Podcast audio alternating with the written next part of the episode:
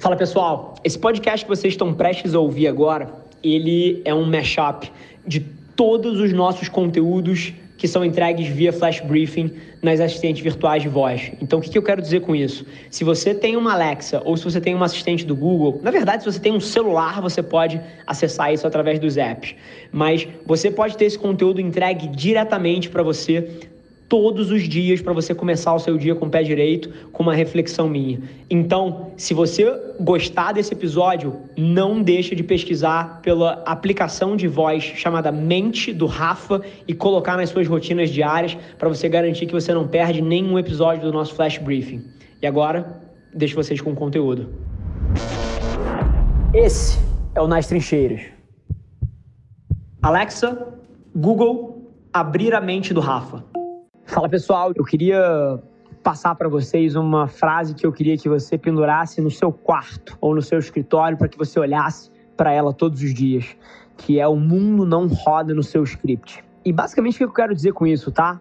É simplesmente você ter a compreensão profunda, cara, dentro de você de que o mundo não funciona da maneira que você espera. Porque na hora que você faz isso e as coisas dão errado, você aceita.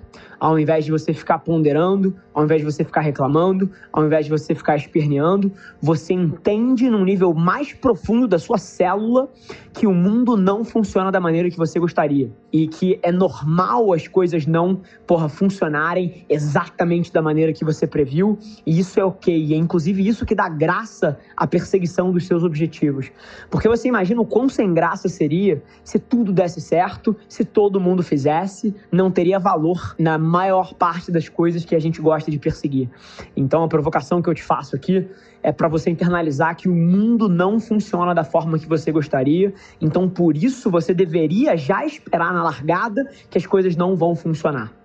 E é interessante, tá? Porque o quanto isso conecta com outras coisas, como por exemplo, você não tentar prevenir erros o tempo inteiro e não ficar com medo de errar, e sim você ajustar frente às coisas. Isso conecta com a cabeça ágil de não tentar prever todos os cenários, mas sim reagir às coisas que acontecem. Isso conecta com tudo. E no fim do dia faz toda a diferença, faz para mim no meu dia a dia, todo dia que eu acordo, eu levantar da cama sabendo que várias coisas não vão funcionar como eu gostaria, porque na hora que elas acontecem, eu estou preparado e eu lido com elas mil vezes melhor do que alguém que levanta da cama com a errônea percepção que o mundo vai te servir exatamente da maneira que você gostaria. E isso faz toda a diferença.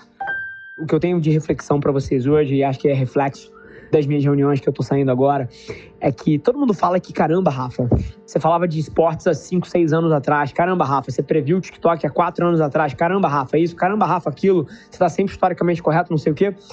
E, sinceramente, eu não prevejo nada do futuro, tá?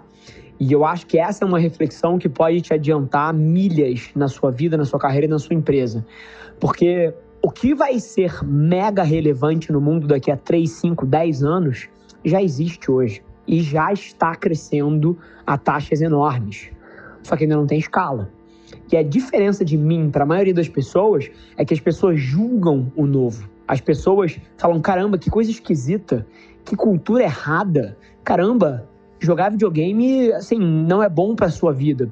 Ao invés de olhar para as coisas com um olhar ingênuo de querer aprender com elas, as pessoas julgam. E a melhor coisa que você faz na sua vida, se você quer antecipar a tendência, é parar de julgar as coisas que aparecem na sua frente e ir com um olhar ingênuo para aprender com elas, porque 90% das coisas que vai dominar o mundo nos próximos cinco anos já existe agora, só que você está julgando elas como uma subcultura, como uma coisa que nunca vai dar certo, como uma coisa que não agrega valor, porque você está levando os seus preconceitos para essa sala.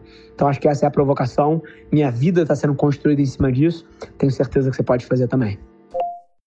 Para você começar o dia com o pé direito, queria te fazer um exercício que eu faço todos os dias da minha vida e queria te convidar a fazer, pelo menos hoje, e se você enxergar valor, que você mantenha isso para frente.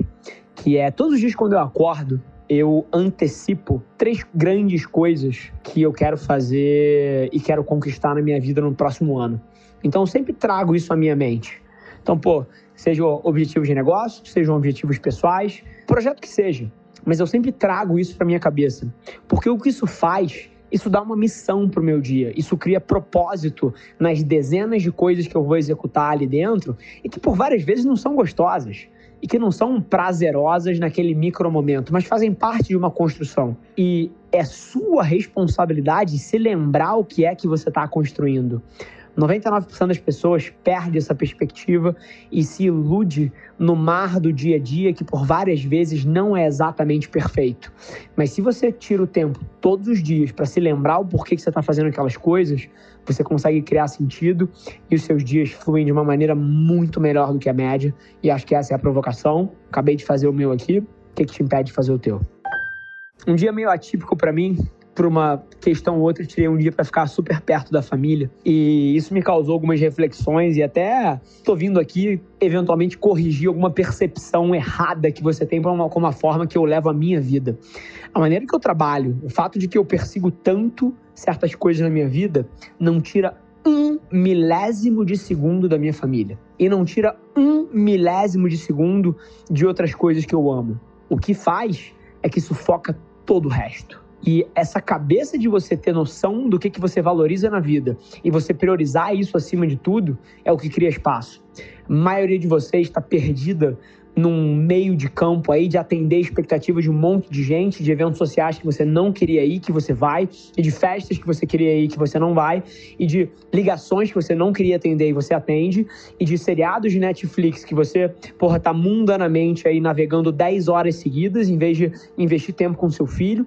E eu tenho um senso de priorização muito claro e eu não perco tempo. O meu tempo é alocado exatamente de acordo com as coisas que eu digo que valorizo na minha vida. Então, desafio vocês a pensar que, apesar de ser uma pessoa que trabalha 12, 14, 16 horas por dia, eu te desafio a pensar que eu passo mais tempo de qualidade com a minha família do que muitos de vocês. Porque vários de vocês que eventualmente criam essa desculpa para si, e ah, eu trabalho 8 horas por dia, eu trabalho 6 horas por dia, eu trabalho 10 horas por dia. Você chega em casa e você não fica com seu filho. Você chega em casa e quando você janta com a sua esposa, você não olha no olho dela e conecta e se interessa. Você está vivendo por viver. E essa é uma coisa que eu não faço acho que é a provocação. Porque não é sobre a quantidade de horas que você gasta, é sobre a qualidade do que você faz naquele tempo. Isso muda tudo. Pensa nisso. Você já sabe o que eu vou falar, eu vou voltar com um exercício, porque se você não inseriu isso na sua vida até agora, você é louco.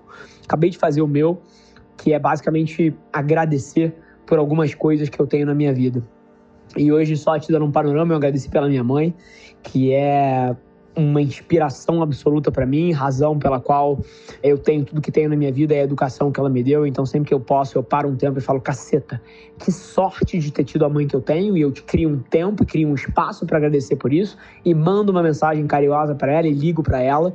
A segunda coisa que eu agradeci hoje foi basicamente pela minha saúde. Uma coisa que vários de vocês ignoram e perdem perspectiva é que tem muita gente aí que assim, não estaria ligando a mínima para o saldo da conta bancária, não estaria ligando a mínima para ter uma empresa ou ter um emprego, só queria ter saúde, só queria ter as duas pernas, só queria ter um braço a mais. E essa perspectiva eu não perco.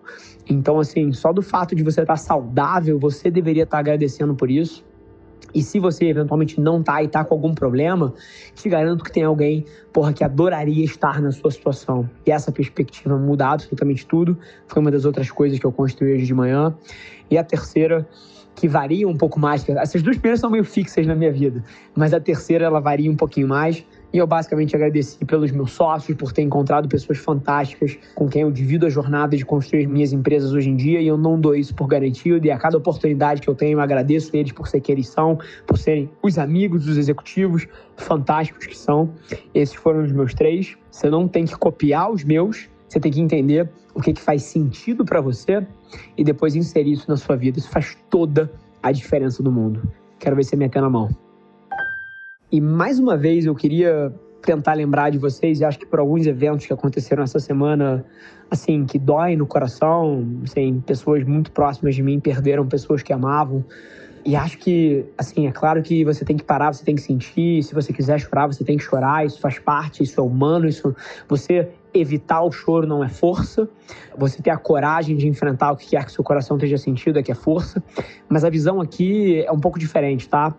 Eu acho que todos esses eventos que acontecem por consequências da vida na nossa história e a gente perde pessoas, a gente vê situações de morte, etc.